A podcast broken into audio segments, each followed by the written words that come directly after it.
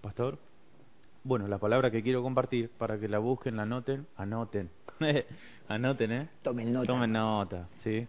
Eh, se encuentra en el libro de Éxodo, capítulo 33. Cristian, yo voy a usar la Biblia que se va a llevar el hermano Uh, que a ver.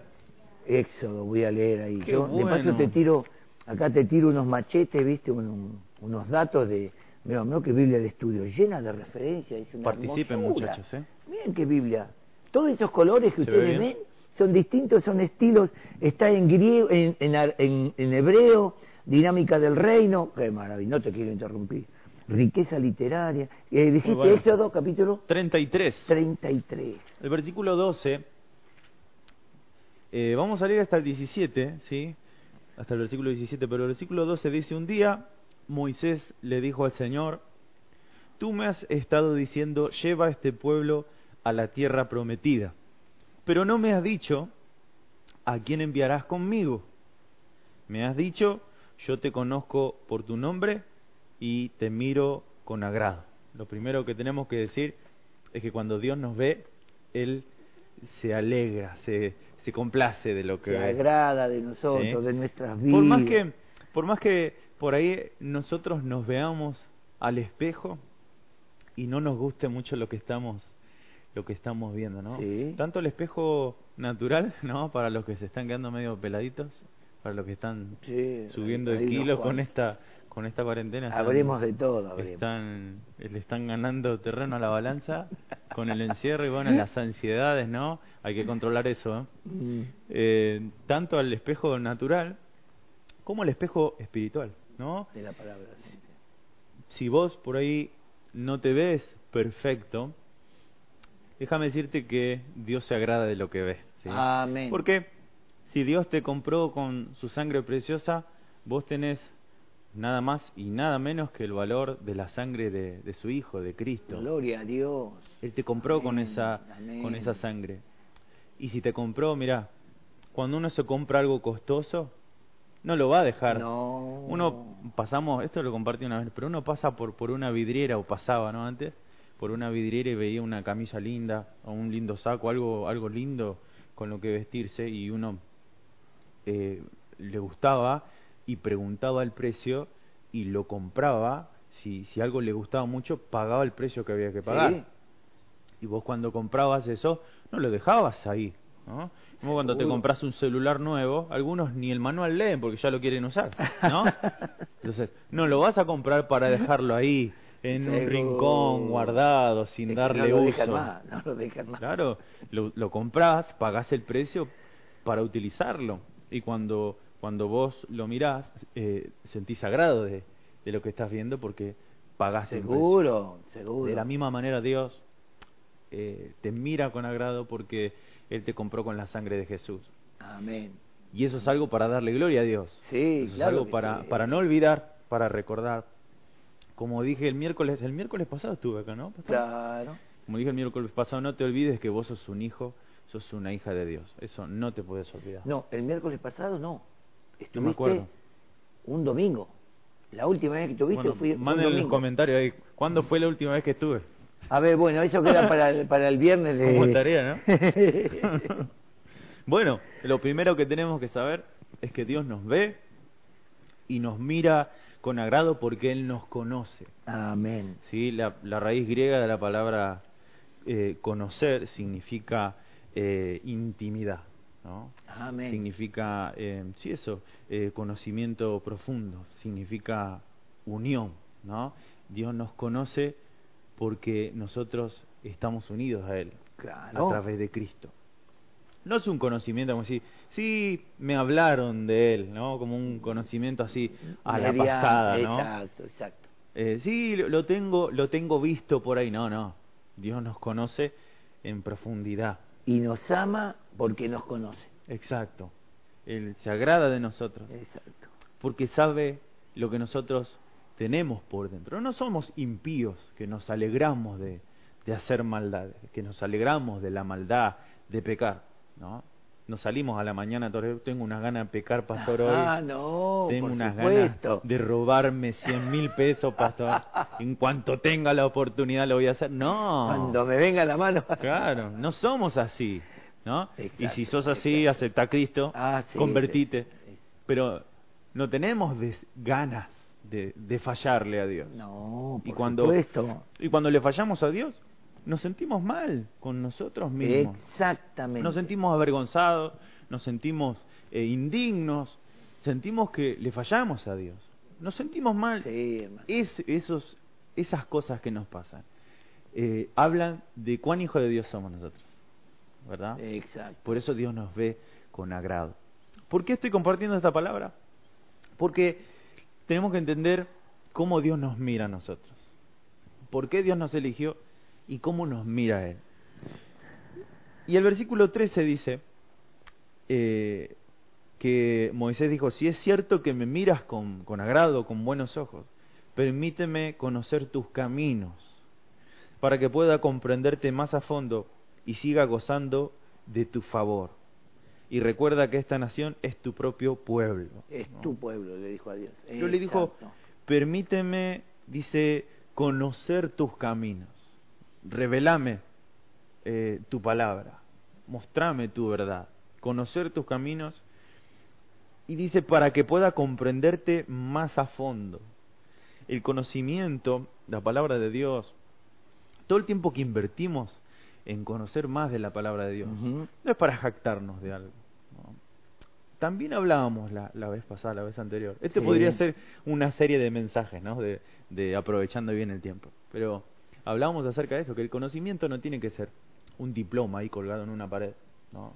Algo que nos enriquezca únicamente, personalmente a nosotros, o algo de lo que nos tengamos que sentir orgullosos, sino que el conocimiento es para, para poder eh, acercarnos más a Dios, ¿verdad? Para Por estar supuesto. más cerca de él. No, no tiene que ser el conocimiento como una, una mm, el sentido de adquirir algo, de tener, uh, mirá, tengo tantos años de seminario, tengo tantos diplomas, tengo tanta cantidad de cosas, y mirá, mirá hasta dónde llegué. Pero ¿qué hiciste con eso? Y no, tengo ahí, El ¿no? conocimiento exige sí o sí aplicarlo. Y cuando aplicamos lo que conocemos se transforma en la palabra sabiduría. Eh, Trabajamos con sabiduría cuando aplicamos lo que conocemos. Porque por eso es importante conocer, si no, no sabemos qué aplicar. Exacto. En nuestra vida cristiana, en nuestra vida natural, social. Pienso que no sería tan difícil eh, aceptar la voluntad de Dios, obedecer a Dios, si tuviéramos más conocimiento exacto. de su palabra. El apóstol Pedro, en su segunda carta, capítulo 1, Sí. dice, añadid, versículo 6, añadid a la virtud, a una vida honrada, conocimiento.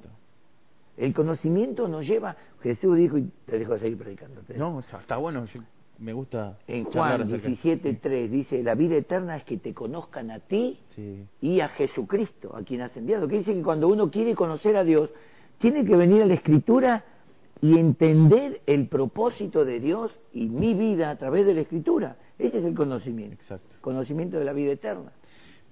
Eh, eh, charlas como estas, transmisiones como estas, quizá no son no son el todo de nuestro de nuestro ejercicio de la fe. Quizás Exacto. es como un como un adelanto, como un Mm. anticipo, ¿no? Exacto. Como una introducción, no, como un adelanto de lo que vos podés encontrar personalmente.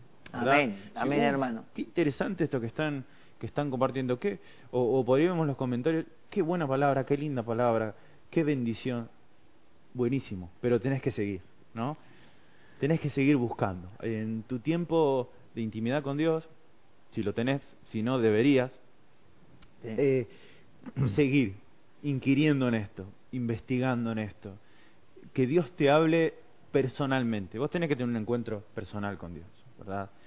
Eh, por eso es como que cuando se, terminaron los cultos, ¿no? las reuniones eh, que teníamos habitualmente, a muchos se les movió el piso. ¿Y ahora qué hacemos? ¿Verdad? ¿Y ahora? ¿Verdad? Mm, ¿Cómo vamos a hacer? En Oseas 4.6 dice, mi pueblo fue destruido porque le faltó conocimiento, Mm. por cuanto desechaste el conocimiento. O sea, no quisieron conocer a Dios a través de las leyes, quisieron hacer la suya y se apartaron de Dios sin darse cuenta. Tal cual. Fue destruido, el enemigo los engañó, los arrasó, les robó. Y Dios dice, yo te di conocimiento, pero vos lo desechaste. Eso es terrible. ¿eh? Qué tremendo apartarse de Dios sin darse cuenta. ¿Verdad? Me han leído otro pasaje. En un Sansón pensó que iba a salir corriendo igual que las otras veces, pero no sabía que el Espíritu de Jehová se había apartado de él. Mm. No, triste, ah. triste, triste. Por eso qué importante es saber qué es lo que le agrada a Dios y permanecer. Porque yo sé por qué permanezco en esto. ¿Por qué? Porque a Dios le agrada esto. Es una realidad. Por eso yo puse acá el seminario no es para ser mejor ni demostrar nada ante nadie, ¿no? El seminario es para conocer más a Dios. Exacto. Es una, una riqueza, es una inversión, una riqueza personal que, que vos haces. Es una inversión, es eh, algo que invertimos a mediano o largo plazo, que me va a dar eh, beneficios en un mediano o en un largo plazo. El conocimiento es una inversión que por ahí quizá hoy lo ves como un gasto. Eh, tenés que dedicarle tiempo, tenés que dedicarle también, eh, invertir en, en, el perfeccionamiento, y en el perfeccionamiento está el seminario, ¿sí? estudios bíblicos, invertís en ese perfeccionamiento para, para poder eh, adquirir herramientas, para poder eh, profundizar mucho más en los principios, en los principios bíblicos, en la interpretación bíblica, ¿verdad? Pero eso es una inversión que en el mediano, en el mediano plazo empezás a ver los resultados. Claro. Ahora, si te quedás como estás, sin hacer nada, esperando que todo el tiempo alguien te dé de comer, ¿verdad? Eh, con un, como con una cuchara en la boca todo el tiempo, todo el tiempo, todo el tiempo, eh, quizás eso se va a volver medio ocioso. Exacto, ¿verdad? Entonces eh, tenemos que ser sabios, ¿verdad? Por eso Moisés le decía esto al Señor, ¿verdad? Eh, permíteme conocer tus caminos. Conocer, y yo creo que en este tiempo Dios te está permitiendo conocerlo más. Se están dando eh, situaciones. claro, las situaciones propicias para que vos puedas conocer más de Dios. Sí. ¿Sí? Em, y el versículo 14 dice, el Señor le respondió, yo mismo iré contigo, Moisés, y te daré descanso y todo te saldrá bien. Entonces Moisés dijo, si tú mismo no vienes con nosotros, no nos hagas salir de este lugar. O sea, si tu presencia no va con nosotros, nosotros no vamos, no vamos a ningún lado. Dice, ¿cómo se sabrá que me miras con agrado a mí y a tu pueblo si no vienes con nosotros? Exacto. Y acá hay algo tremendo, porque dice, pues tu presencia con nosotros es la que nos separa a tu pueblo y a mí de todos los demás pueblos de la tierra. Se llama santificación. Amén. ¿Qué nos distingue a nosotros como hijos de Dios? ¿Que nos reunamos todos los domingos en un templo de reunión? ¿O los miércoles? No, no, ¿Qué nos distingue a nosotros? ¿Qué nos hace, nos hace hijos de Dios a nosotros? ¿Que, que practiquemos una religión? O, o, una liturgia religiosa? No. Lo que nos distingue a nosotros es la santificación. La santificación. ¿Verdad? que la gente vea que somos diferentes, porque en realidad el día y la noche no son iguales. Pablo dice que en qué coordina la luz con las tinieblas, nada. El mundo con el creyente, el incrédulo con el creyente, en nada. Entonces, digamos, ese conocimiento nos lleva a decir, Señor, si tú estás con nosotros, nos muestras tus caminos y te agradas, nos vas a separar, santificar, ser como dice Pedro, una nación santa, un real sacerdocio. Qué tremendo. Tremendo, maravilloso. Yo creo que decir, yo, yo soy algo especial de Dios, cada uno tiene que decirlo, no yo, yo, sino Cristian, toda la familia, todo el, cristiano tiene que decir, yo soy algo especial de Dios. Ese es el valor que Dios nos, nos ha dado. Mire, eh, nota, pastor, que todas las religiones del mundo basan su, su, doctrina en las buenas obras. Por más que sus fieles no las practiquen, ¿no? no practiquen sus mandamientos. Pero todos basan en las buenas obras. Todos van a heredar una eternidad, ¿sí? Basado en las buenas obras. El hinduismo, ¿sí? Eh, ¿Cuántos más? El budismo. El budismo. El maometano. Todos basan una recompensa en el más allá dependiendo de las buenas obras. Entonces, ¿qué es lo que nos separa a nosotros? ¿Qué, cuál, ¿Qué diferencia hay en nosotros con cualquier otra religión en el mundo? Ahí está, es la presencia de Dios. La presencia de Dios. Es la presencia del Espíritu Santo en nosotros que nos hace, que nos santifica y que nos hace diferentes. Exacto. Cuando Dios le dijo a Moisés, mi presencia irá contigo y te daré descanso, dijo, te voy a apacentar, es decir, vos vas a mirar la situación, pero vas a tener paz. Una persona apacentada, una persona que está cuidada, está en los brazos del Señor y no tiene miedo. Es como el niño cuando, cuando viene corriendo asustado y es, tomado por los brazos de los padres. Ah, ahí descargó todo, su ansiedad, su ánimo, todo. Ah, por ahí un par de sollozos, pero ya está tranquilo. Ya sabe que está en los brazos de papá o de mamá. Así tenemos que ser nosotros. Te daré, te, apacentaré, te daré paz, descanso. En este, en este momento tenemos que descansar en las manos del Señor. No nos queda otra. Si queremos solucionar algo poniéndonos mal, y vamos a terminar en un borda. Sí, sí, por eso. ¿Qué, qué es lo que te distingue a vos como un hijo de Dios? que hayas ido al culto sin falta, ¿no? Que seas fiel en, en las obras solamente, ¿no? Hay muchas personas que van al culto o iban al culto, pero nunca cambiaban. No había un verdadero, una verdadera conversión. Había un convencimiento quizás acerca de Cristo. El, pero... día, el día domingo hablé de esto, Cristian. El lunes lo repetí. Qué triste es ver que, porque ya no pueden ir al culto, ya es como que Dios desapareció, como que no, no tienen contacto con Dios, cuando Dios vive con uno. 24 horas, 24-7. El culto es para reunirnos todos y como pueblo poder hacer algo unido para el Señor. Por eso Moisés le dice, si tú no vienes con nosotros, habla de la conciencia de la presencia de Dios. Dios está conmigo acá, Dios está conmigo acá en, en el auto, Dios está conmigo acá, estoy yendo a trabajar, Dios está conmigo acá, conmigo ahora mismo. La conciencia de la presencia de Dios constante. Por eso José dice, ¿cómo, cómo yo voy a, cometer tremenda falta, tremendo pecado? Primero contra mi Dios, contra mi amo, contra mi Señor, pero contra mi Dios. ¿Cómo podría? Dios, pero y, la esposa de Potifar dice, pero no nos está viendo nadie. No hay nada, estamos vos y yo nada Es tremendo, no, no, es tremendo. Ahí, ahí es realmente, yo vivo en la presencia de Dios. Dios para mí es real, sí. está acá. Eso es lo que está diciendo en ese momento José, ¿verdad? una conciencia de la presencia. Dios está. Dios está ahí con vos en tu casa.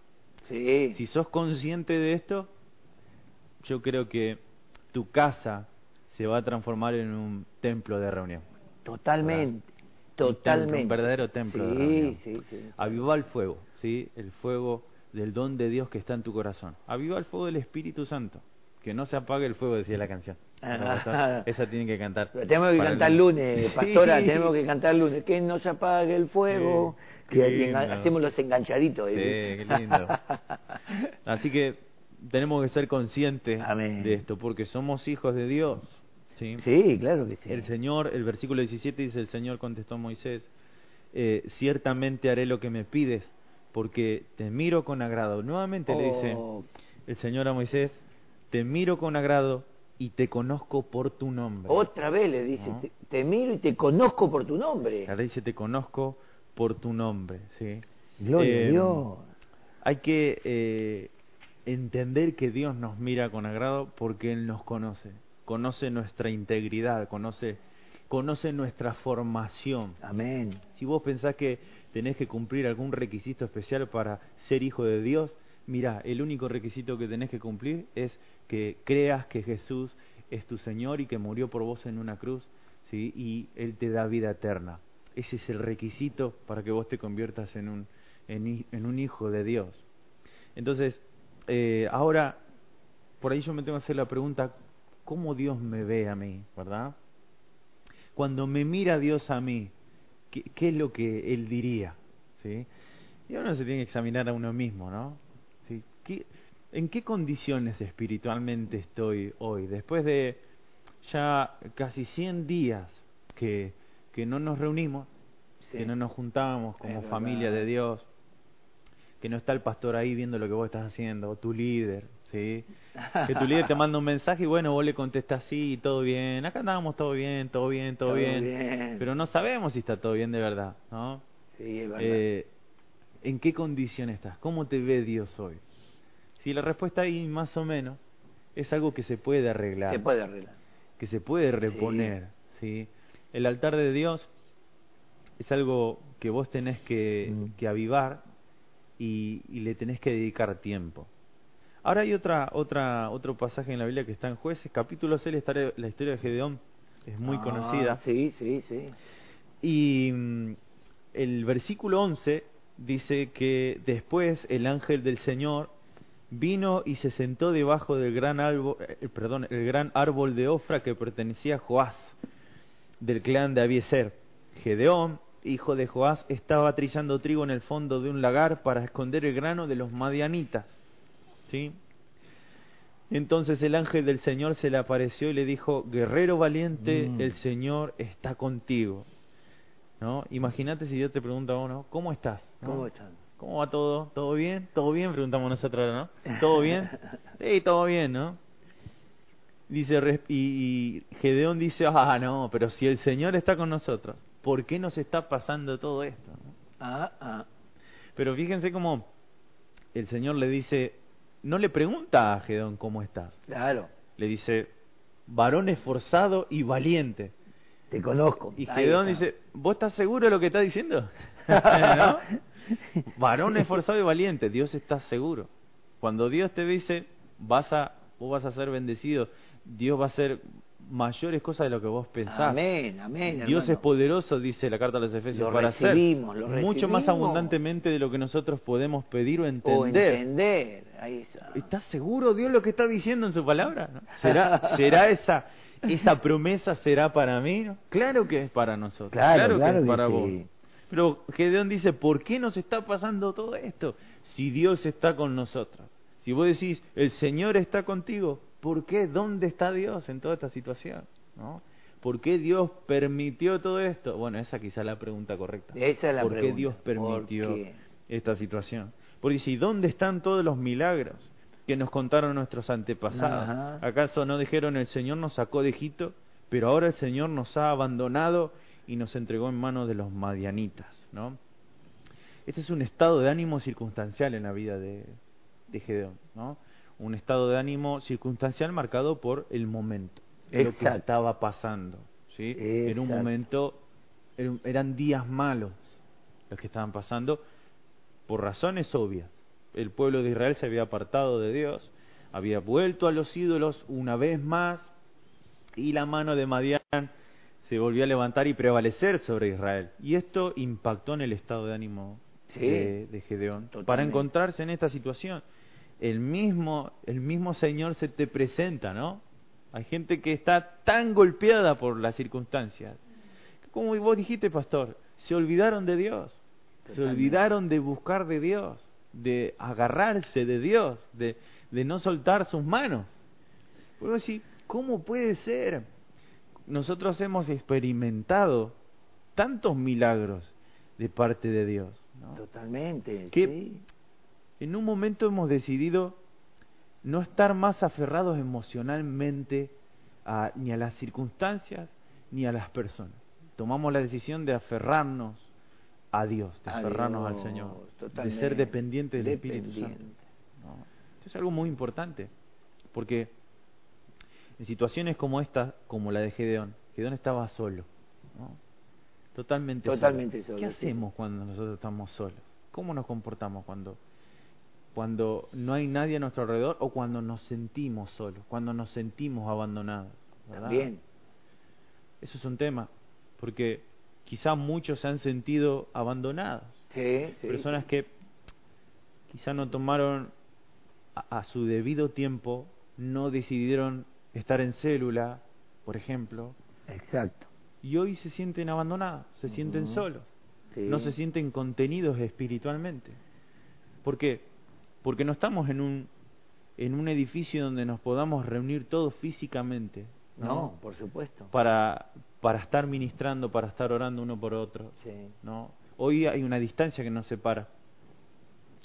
Y, y- y esa distancia, Y hay una exigencia dentro de la distancia. exacto. Que vos decís, mirá si nos reunimos en una casa y un vecino medio que no le gusta tampoco, no es simpatizante del Evangelio, ah, acá hay 30 tipos que están... Y uno corre riesgo, Claro. porque está, sabe, sabemos que hay como un, un impedimento, una imposición que dice no. Y esa gente que no se preparó, que no buscó a Dios, me hace recordar a, la- a las diez vírgenes. Cinco estaban, ah, Sí. insensata, total, no pasa nada. Después cuando llegó la hora, se quedaron sin el aceite. Aceite es símbolo de la, de la unción que hace resplandecer la palabra. La luz es la palabra.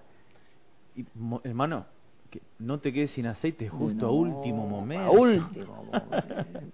Justo ahora no te podés quedar sin aceite. Pero el aceite está ahí disponible ¿eh? a una oración de distancia. Una vez No, veníamos no, de misiones, eh, siempre veníamos con la Surán y yo el tanque lleno de nafta y el tanque de gas también. Y vamos con gas, uh, se terminó el gas, bueno, ahora agarramos. Bueno, eh, y bajaba la aguja, baja. paramos en una estación de servicio, no, no, no, no, no, no, no atendemos, no. Uh, ya el tanque, Ya la reserva. sufrimos. Llegaba a la reserva ya. Claro. Y lle- llegando a una estación de servicio que no tenía ni propaganda, nada. Ahí, No, una blanquita ya que se hizo. tú apareció el tanquecito que hizo pip, pip, Sí. pip, que dice recargar. Entro ya con, la, con el último suspiro y le digo, ¿tenés nafta? Común nada más. O sea, la, la bueno. especial, pero la, la común. Claro. Eh, Solamente la común, la especial. Sí, dale, llenalo. ¿Estás seguro? Llenalo. ¿Por qué? Porque no querés vivir dos veces Claro. la misma experiencia. Hay que quedarte en la ruta. No. No, es horrible. Ahora, mirá, estas mujeres se quedaron sin combustible. No te puede pasar eso. No te puede pasar. Es Eh, horrible. ha- hablando, sí, hablando de ruta, a mí me pasó también. Estábamos yendo a la costa y antes, antes de ir a, antes de salir, uno le hace todo lo necesario al auto, ¿no? Eh, le hice frenos nuevos y cambio de aceite, eh, todo, todo menos una cosa. Hay una cosa que no le, no le había hecho. No le cambié el filtro de gasoil al, Oh. al motor, al, Al sí, al auto. sí. Bueno, no pasa nada. Ya estábamos, era el otro día, era lo, lo último que me faltaba. No puede, ¿qué puede pasar? ¿No? Son 400 kilómetros. ¿no? Me faltaban eh, 30 kilómetros para llegar. ¿sí? Y de repente empieza, veníamos bien, ¿no? Veníamos regulando bien y de repente es como que empieza a perder fuerza. Fuerza, fuerza, y lo pisaba, y lo pisaba a fondo y no subía de velocidad. Y llegamos con los, y a 30 kilómetros antes de llegar, se paró y no quiso arrancar más. Qué feo, qué feo quedarse a, a 30 kilómetros de llegar. Horrible. la- la- te agarra esa desesperación, pero ¿qué Sí. le costó aguantar un cacho más? No sé si se acuerdan los que, bueno, los que tienen más años que nosotros, ¿no? Eh, a, a un piloto muy famoso argentino que era Carlos Reutemann. Reutemann, sí. A ver, puede ser, sí, argentino, sí. Bien. Pero ¿qué le pasó? eh, llegó el Gran Premio de Buenos Aires, acá en Argentina. ¿no? En ese momento, eh, él estaba por salir campeón, campeón del mundo, estaba por ganar el campeonato. ¿no? Oh. Y se corría el Gran Premio de Buenos Aires, acá, en Argentina. Lleno, lleno el autódromo, ¿no? Lleno de fanáticos, una multitud, ¿verdad? Imagino. Si ganaba, ya estaba ahí, ganaba esa carrera, era tenía el campeonato, tenía el título asegurado. Pasó algo tremendo, ¿no? Iba puntero, iba ganando, ¿sí? Y creo que a media vuelta de llegar, a media vuelta de cruzar la meta, hermano, a media vuelta se queda sin nafta, ¿no? Ah, pero los que están en, digamos, Sí. ¿cómo es que entran? Ellos En boxes. en ellos son los que los responsables. No sé qué problema pasó, pero los que saben van a, van a los que recuerdan y, y les gustaba el automovilismo van a recordar esto. A media vuelta, a media vuelta, pastor. ¿Hay algo más más frustrante, no? Sí. A media vuelta de llegar que te quedes sin nafta y que ese campeonato tan ansiado, ¿no? Un campeonato mundial se te escape como agua entre los dedos. Hermano, no, que la salvación Oh, no te queda media vuelta de terminar, a metros, a metros de terminar. No que te en quedes, este tiempo no te quedes sin eh, que no te quedes sin aceite como la- No te las quedes. insensatas y, y no Sí. encuentres el camino, no encuentres la dirección. Es un- Tremendo. y nuestros estados de ánimo nos pueden jugar malas pasadas como esa, Sí. porque eh, los estados de ánimos de ánimo negativos, porque si vos te dejas eh, atropellar por las circunstancias difíciles, esos estados de ánimo te, te alejan de, de ese ejercicio diario, de esos encuentros diarios con Dios. ¿no? Te apartan de la oración, las preocupaciones, las angustias, los temores, los, los estados de ánimo, eh, la baja autoestima, te alejan ¿sí? de, de los encuentros con Dios, de tus entrevistas, de tus charlas diarias con el Espíritu Sí. Santo. Y eso te va, te va quitando el aceite, lo vas, se va consumiendo el aceite y no lo repones, ¿sí? y se va apagando el espíritu. Se va Entonces, eh, tenés que acercarte más a Dios, tenés que Mm. estar más cerca de Él. No Sí. permitas que las circunstancias determinen la victoria o el fracaso. Las circunstancias no pueden determinar nada, son circunstancias. Exacto. ¿sí? Tu victoria va a estar determinada por cuán cerca estés de Dios, cuán aferrado estés a Dios. Acuérdese Moisés, si tu presencia no va con nosotros, nosotros no vamos No salimos. a ningún lado. Exacto. Y dice acá el versículo 14, entonces el Señor lo miró y le dijo, ve con la fuerza que tienes y rescata a Israel de los madianitas. Yo soy quien te envía, ¿no? con la fuerza que tenés. Con Pero eso- no tengo nada. Eh, la excusa de soy de la tribu más pequeña, mi familia es la más pobre y yo el más chico de la familia. No tengo lo nada. mínimo, lo mínimo. Dios agarró lo mínimo. Exacto. ¿Sé cuántos deben haber, Cristian, pensando, yo quién soy? Soy esto, soy... No Sí. tengo, no tengo. Y Dios dice, uy, justo lo que estaba buscando. Claro. justo lo que estaba buscando. Para glorificarse Él, Dios agarra lo vil, lo despreciado y lo que no es de este mundo. Así es. Y justamente eso es lo que le dice, porque él eh, dice, pero, pero Señor, respondió Gedeón, el versículo 15, Mm. ¿cómo podré yo rescatar a Israel? Mi clan es el más débil de toda la tribu de Manasés y yo el menor, eh, el del menor importancia en mi familia. El Señor le dijo, yo estaré contigo y destruirás a los madianitas como si estuvieras luchando contra un solo hombre. Qué palabra, qué palabra tremenda. No lo desanimó, no le dijo, bueno, intentalo, dijo, pero por favor, ni te vas a esforzar para vencer. ¿Sabe por qué? A veces el enemigo está, corrijo, el enemigo está usando esta circunstancia Mm. para que vos te olvides de que sos un hijo de Dios, Exacto. que te olvides que sos una hija de Dios. Y eso no te puede pasar. No, Dice no. Dios, yo estoy con vos. ¿Dónde? No, no te veo, no te siento, no te escucho. Bueno, es algo que vos tenés que solucionar. Exacto. Tenés que oír a Dios, tenés que saber que está, tenés que ser consciente de su presencia, ¿verdad? A mí me agrada saber que no lo puedo ver porque sé que está acá adentro. Sí. Porque si yo lo puedo ver, está afuera, Dios, eh, estás afuera. Pero no lo podemos ver porque Él dijo, moraré y estaré en vosotros, dentro de nosotros. Y esa es nuestra confianza, esa es nuestra confianza en este tiempo, Cristian. Exactamente. Tremendo, tremendo. Esta, esta situación, eh, eh, nos estamos volviendo por ahí medios monotemáticos, ¿no? Porque estamos hablando mucho de esto, pero es algo real, algo que está pasando ahora. Es una realidad de la que no podemos escapar ninguno. En esta semana estuvimos atendiendo casos de, de ahora. ¿Y qué será? Y hermanos que Sí. dicen, la verdad, yo no sé en qué va a terminar esto. Me da temor pensar, pero no pensés en nada. no Porque cuando más querés arreglar las cosas con esto, o tratar de buscar un ideal, es frustrante. Exacto. Porque el que es consciente de la presencia de Dios dice, para mí, el, el vivir es Cristo y el morir es, Es ganancia. ganancia. Los hijos de Dios Amén. no pueden ser vencidos, no van a No, ser vencidos. no, no. De una u otra manera tenemos la victoria asegurada. Ya la tenemos asegurada. Esta carne, vivir esta, esta humanidad, no es la victoria.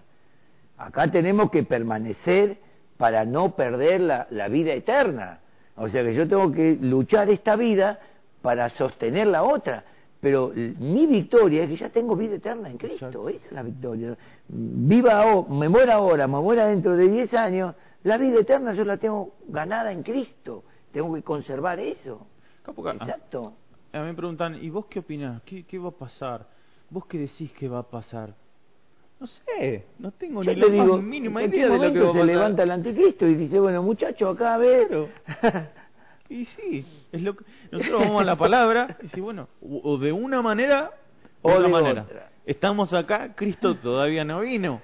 Mañana no sabemos.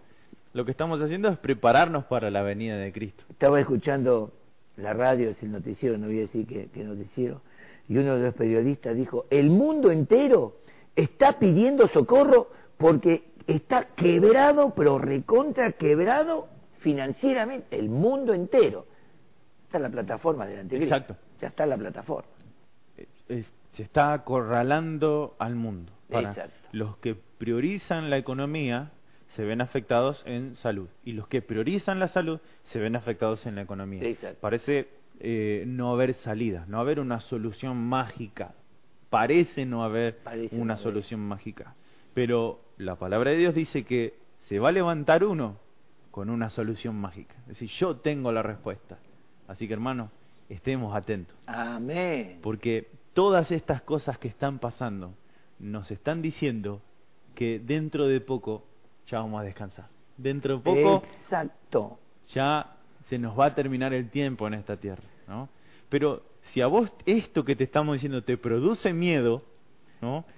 Entonces, hermano, tenés que acercarte más a Dios. Falta el amor, porque dice que el verdadero amor, dice Juan, echa fuera el temor. Exacto. O sea, yo no tengo miedo de lo que pase porque tenga que vivir o morir, vuelvo a repetir, ya está, mi vida está escondida con Cristo en Dios, ya está, es lo verdadero. Por eso, vos tenés que decir, si te preguntás, eh, pero si Dios está con nosotros, ¿por qué está pasando todo esto? Amén. Es verdad. ¿por, qué, ¿Por qué Dios permite estas cosas? Hay cosas que son inevitables. Inevitables, sí. ¿Querer tapar el sol con la mano? Es inevitable. La maldad va a ir creciendo, va a ir aumentando cada día más. Es algo que ya la palabra de Dios nos advirtió mucho, mucho tiempo atrás. Exacto. Tenemos que ser consciente de esto, que hay cosas que no se pueden frenar. El avance eh, del mundo, el avance del sistema, el avance de la maldad es inevitable. Por más que la iglesia se meta en los ámbitos de gobierno, si se mete en los ámbitos de gobierno es para que gobernadores conozcan del amor de Dios. Amén. No van a cambiar la situación. Exacto, exacto. Van a ganar almas, van a ganar personas que realmente. Nuestro, pastor, vos lo dijiste, nuestro ministerio es reconciliar al mundo con Dios. Exacto, Esa es nuestra misión. Nuestra misión es reconciliar al mundo con Dios.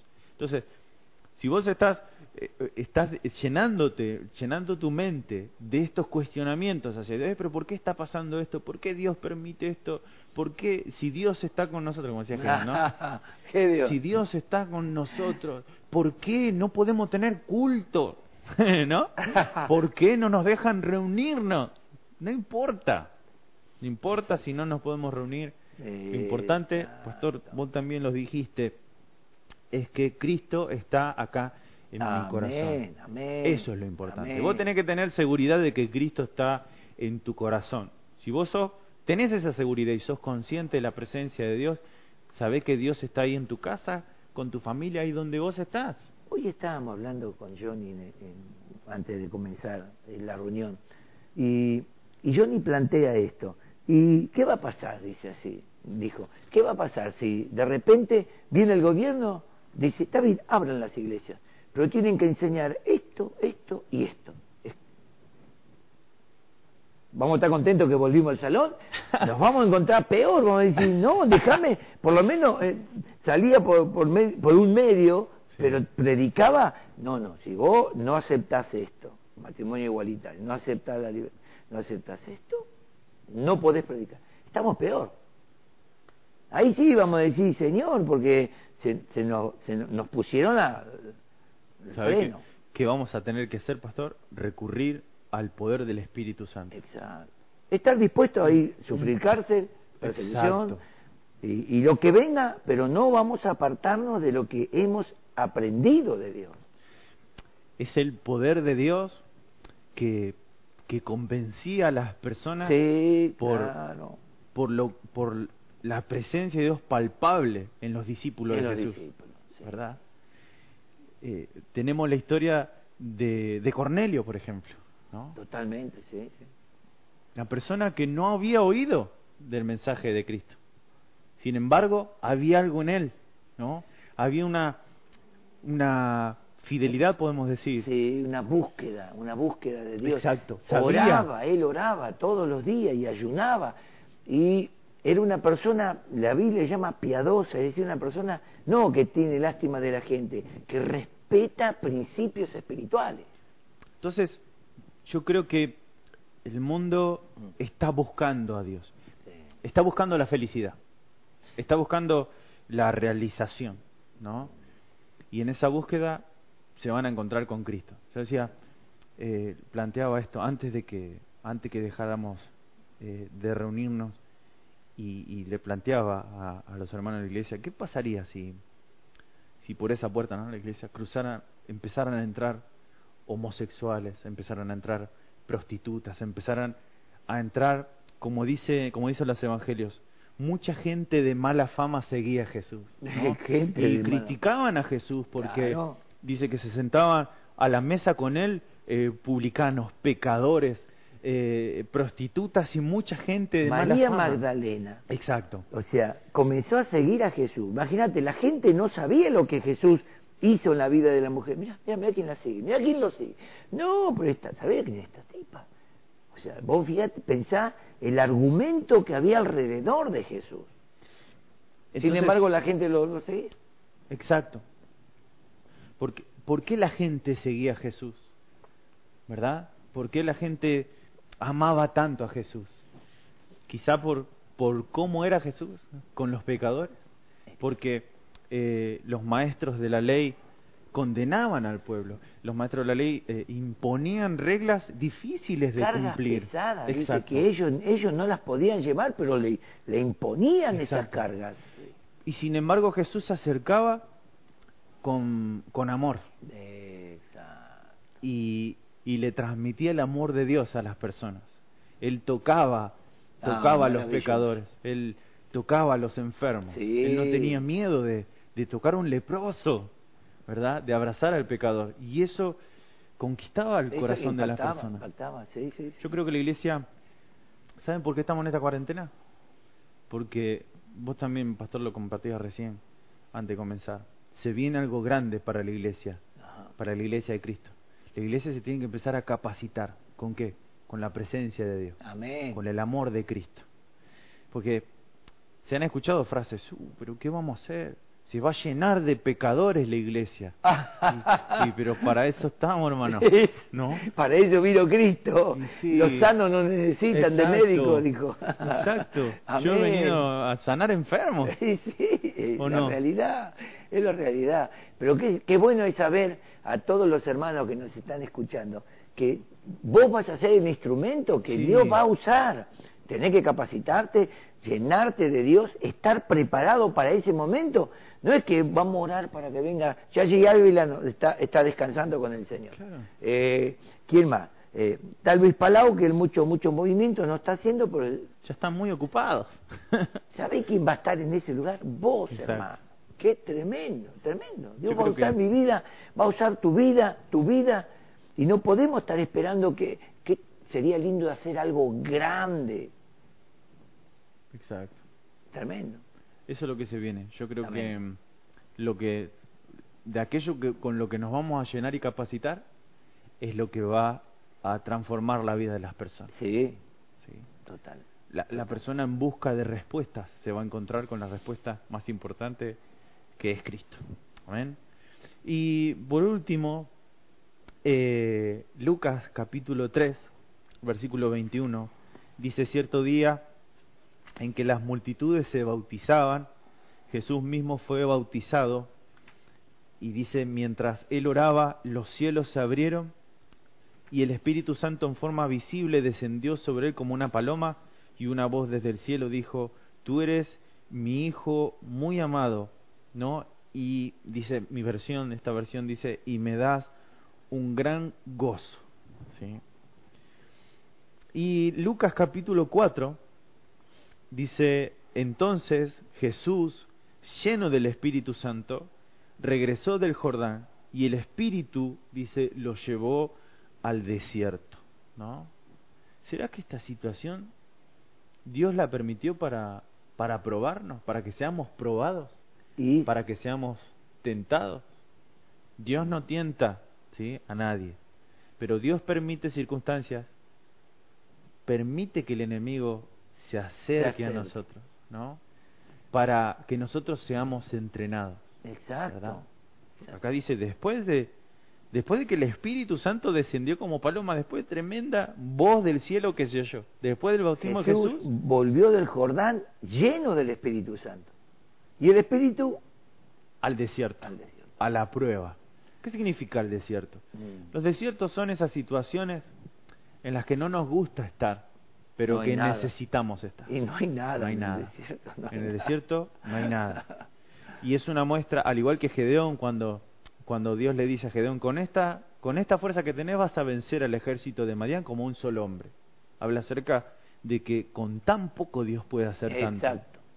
¿Qué es lo que Dios necesita? Un corazón dispuesto, un corazón consciente, consciente de la presencia de Dios, consciente de que Dios está en todos lados. Amén. No, Dios necesita de personas que son santos dentro de la iglesia y fuera Y de la iglesia también. Principalmente fuera de la Exacto. iglesia. Ahí es donde nosotros damos, eh, digamos, el examen final de lo que escuchamos en el culto, el mensaje o la enseñanza. Ahí afuera es el examen final. Como hablábamos la, la vez anterior, Dios necesita personas que no tengan el corazón llenos de envidia, llenos de Oh, celos, sí. llenos de odios, llenos de rencores. No puede, la iglesia de Cristo no puede estar así, ¿no? No puede Es estar no- con, sin aceite, hermano. ¿no? No es la iglesia de Cristo. El que está en esa condición se apartó de la iglesia de Cristo. La iglesia del Señor es pura, es santa, es la sabiduría que desciende de lo alto, apacible, llena Sí. de buenos frutos, Exacto. sin incertidumbre ni hipocresía. O sea, no, no te da lugar a un tipo ah, odioso, un tipo vengativo. No, no, no, hay un problema. ahí. El, el hijo pródigo se está yendo de la casa, ¿eh? Es tremendo. Sigue siendo hijo, pero se está yendo de la casa. Sí. De la presencia. Entonces, hoy tenés que tomar una decisión. Sí. Es tu responsabilidad. ¿verdad? Nosotros cumplimos con nuestra responsabilidad. Primeramente, en lo personal, nos edificamos, buscamos de Dios, meditamos en la palabra. Pero hay algo que vos tenés que hacer que nosotros no podemos hacer. Es tu edificación personal, tu crecimiento, tu búsqueda, ¿sí? tu conciencia de la presencia de Dios. Es tu responsabilidad. No te podemos obligar a conectarte a estas transmisiones. No te podemos obligar a estar en contacto con tu líder, a estar en contacto en las transmisiones o en los Zoom, eh, en las células. No, estás obligado, no te podemos obligar a capacitarte, no te podemos obligar a anotarte en el seminario, no te podemos obligar a orar, no te podemos obligar a leer la palabra de Dios, no te podemos obligar a nada. Exacto. Es tu responsabilidad.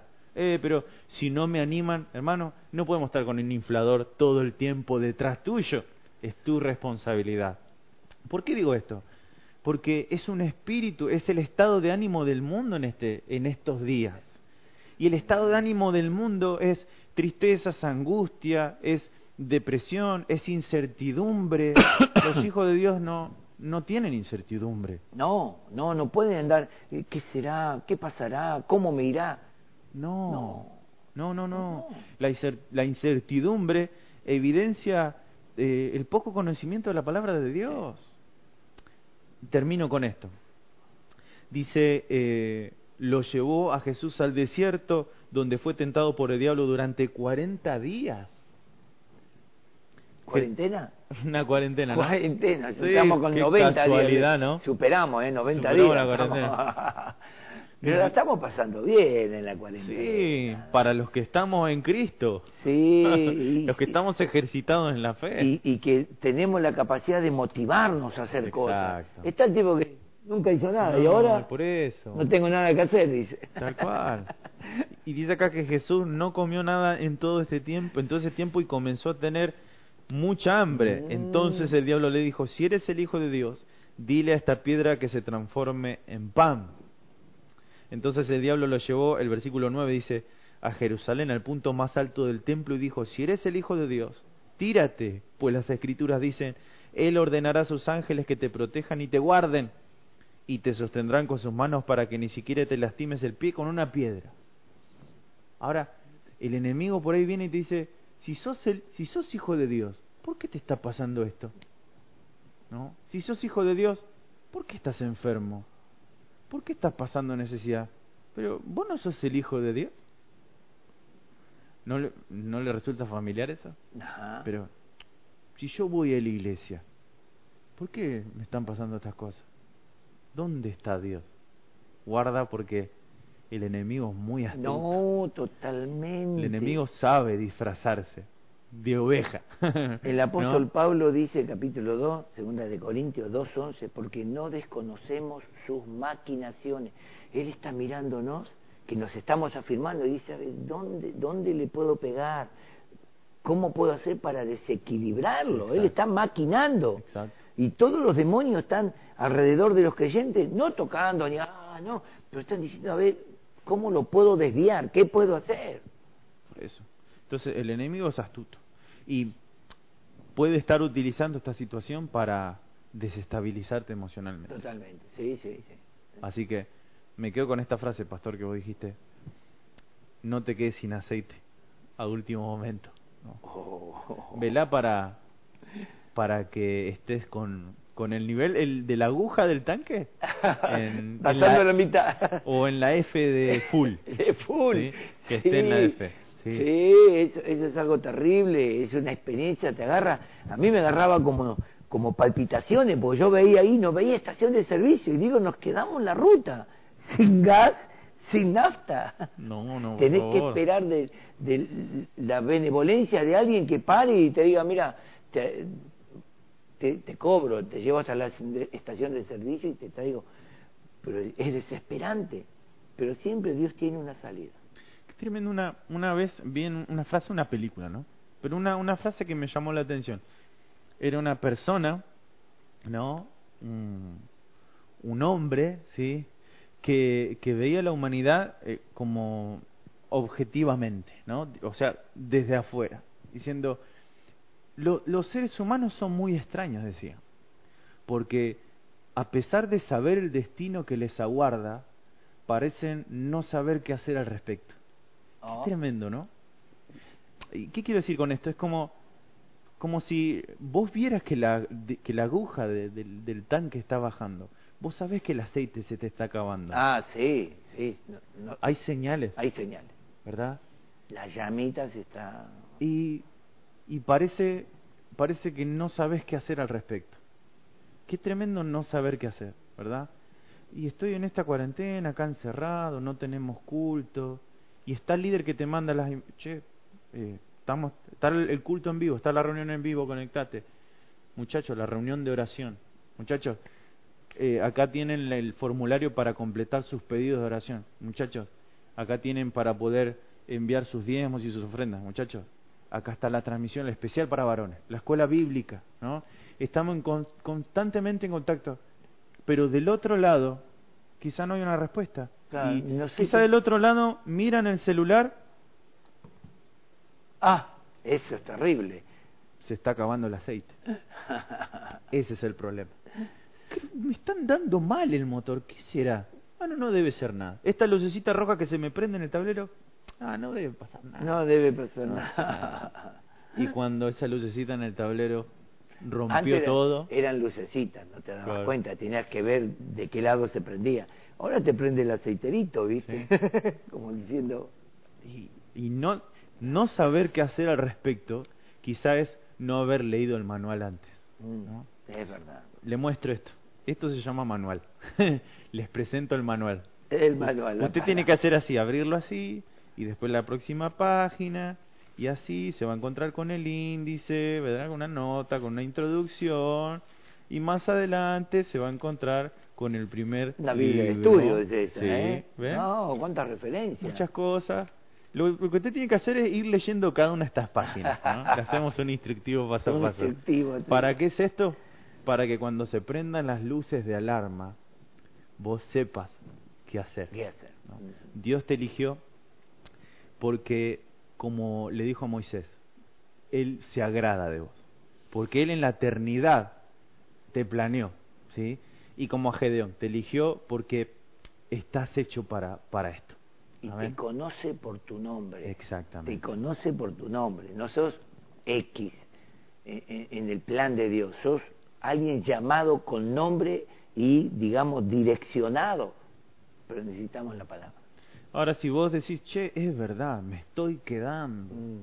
me estoy quedando atrás, es- me está empezando a fallar, ¿no? Este motor, algo está pasando, ¿verdad? Es tiempo de que busquen más de Dios, Sí. Porque la única manera de sobrevivir a esto, de, mejor dicho, de superar esta, este tiempo de desierto, es tener conciencia de la presencia de Dios. Totalmente, totalmente. ¿Qué le parece, Pastor si oramos? Pero por oración. favor. Y para nuestros amigos que, que dijeron esto, es verdad, me estoy quedando atrás, ¿no?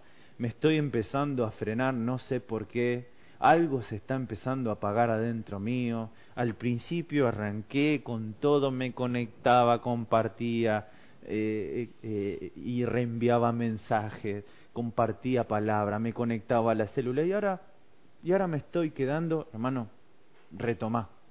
Tenés que volver a, a tomar el ritmo. Porque si no, estás entrando en el juego que Satanás quiere que juegues. Exacto, sí, sí. Y no podemos caer en, en- en el lazo del engañador, en las mentiras de Satanás. No podemos caer. No, no, no nos llamó Dios para esas cosas, sino para alcanzar misericordia y vencer en toda situación. Dios dijo, somos débiles, es verdad, Sí. pero mi presencia estará contigo. Yo estaré contigo y vencerás como si fuese un solo hombre tu enemigo. O sea que tenemos una palabra tremenda que Dios puso en tu boca, Cristian.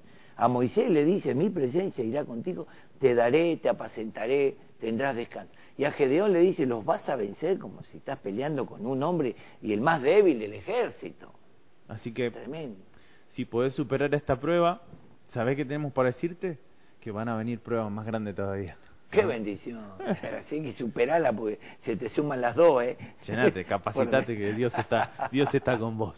Oramos. Claro. Papá, te damos gracias por tu palabra, Sí, tu Señor. bendita palabra. Gracias, Señor, Gracias, porque tu palabra hoy tiene el propósito de despertar a aquellos que están un poco distraídos, llamar la atención a aquellos que tienen la vista desviada en otro lado, Mm. no tienen la, la vista puesta en la meta. Oh, Señor, quizá este tiempo desvirtuó para muchos esa meta, porque capaz que para muchos esa meta estaba puesta en algo material, Mm.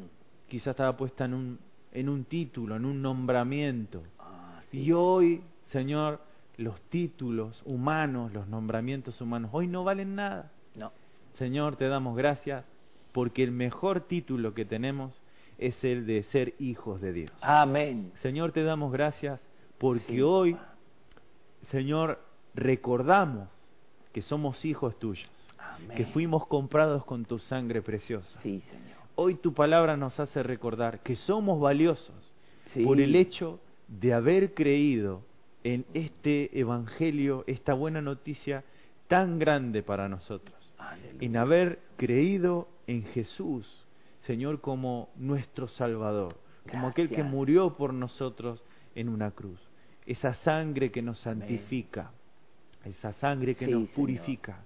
Señor, tu presencia en nosotros, que nos hace distinguirnos de entre los demás pueblos de la tierra. Amén, Señor, gracias, amén, gracias. porque somos una nación santa. Señor, somos un pueblo que fue adquirido a un precio muy grande, Señor. Aleluya. Te damos gracias porque Sí, vos diseñaste esta salvación en la eternidad para nosotros. Amén. Señor, te honramos y te bendecimos porque hoy nosotros tenemos el poder, el potencial, no solamente para vencer esta situación, sino también para sacarle el provecho a esta situación. Sabemos que estamos siendo probados, pero sabemos que de este desierto vamos a volver Mm. llenos del Espíritu Santo. Le damos gracias, papá, Sí, por nuestros amigos y amigas que están del otro lado. Sabemos que a muchos hoy Aleluya. quizá el aceite. Se les está empezando a acabar. Señor, te pido que reciban ánimo ahora Amén. en donde estén para que ellos puedan tomar la responsabilidad que es individual, es de cada uno de nosotros, de estar preparados, estar listos, Señor. estar listos para tu venida. Señor, que puedan tomar la decisión de santificarse, tomar la decisión, Señor, de crecer espiritualmente, tomar la decisión de retomar Aleluya. justamente el ejercicio diario de la fe, Amén, la capacitación amén. diaria en tu palabra, una búsqueda diaria en oración, Oh, Señor. Jesús. Los bendecimos, porque sabemos lo que es el desánimo. Gracias. Señor, pero sabemos que a los que se esfuerzan y a los que perseveran, esos, Señor, van a recibir la recompensa. Amén. Así que te damos gracias por tu palabra, porque hoy somos animados. Tu palabra nos llamó la atención, pero para que no nos quedemos a mitad de camino, a metros de llegar a la meta, no Sí, nos quedemos Señor. ahí, sino que podamos cruzar esa meta que tenemos por delante. Aleluya. No mirando lo que queda atrás, sino extendiéndonos hacia lo que está por delante, Aleluya. a ese supremo llamamiento que tenemos en Cristo Jesús. Te damos gracias, papá, Gracias. en el nombre de Jesús. Amén.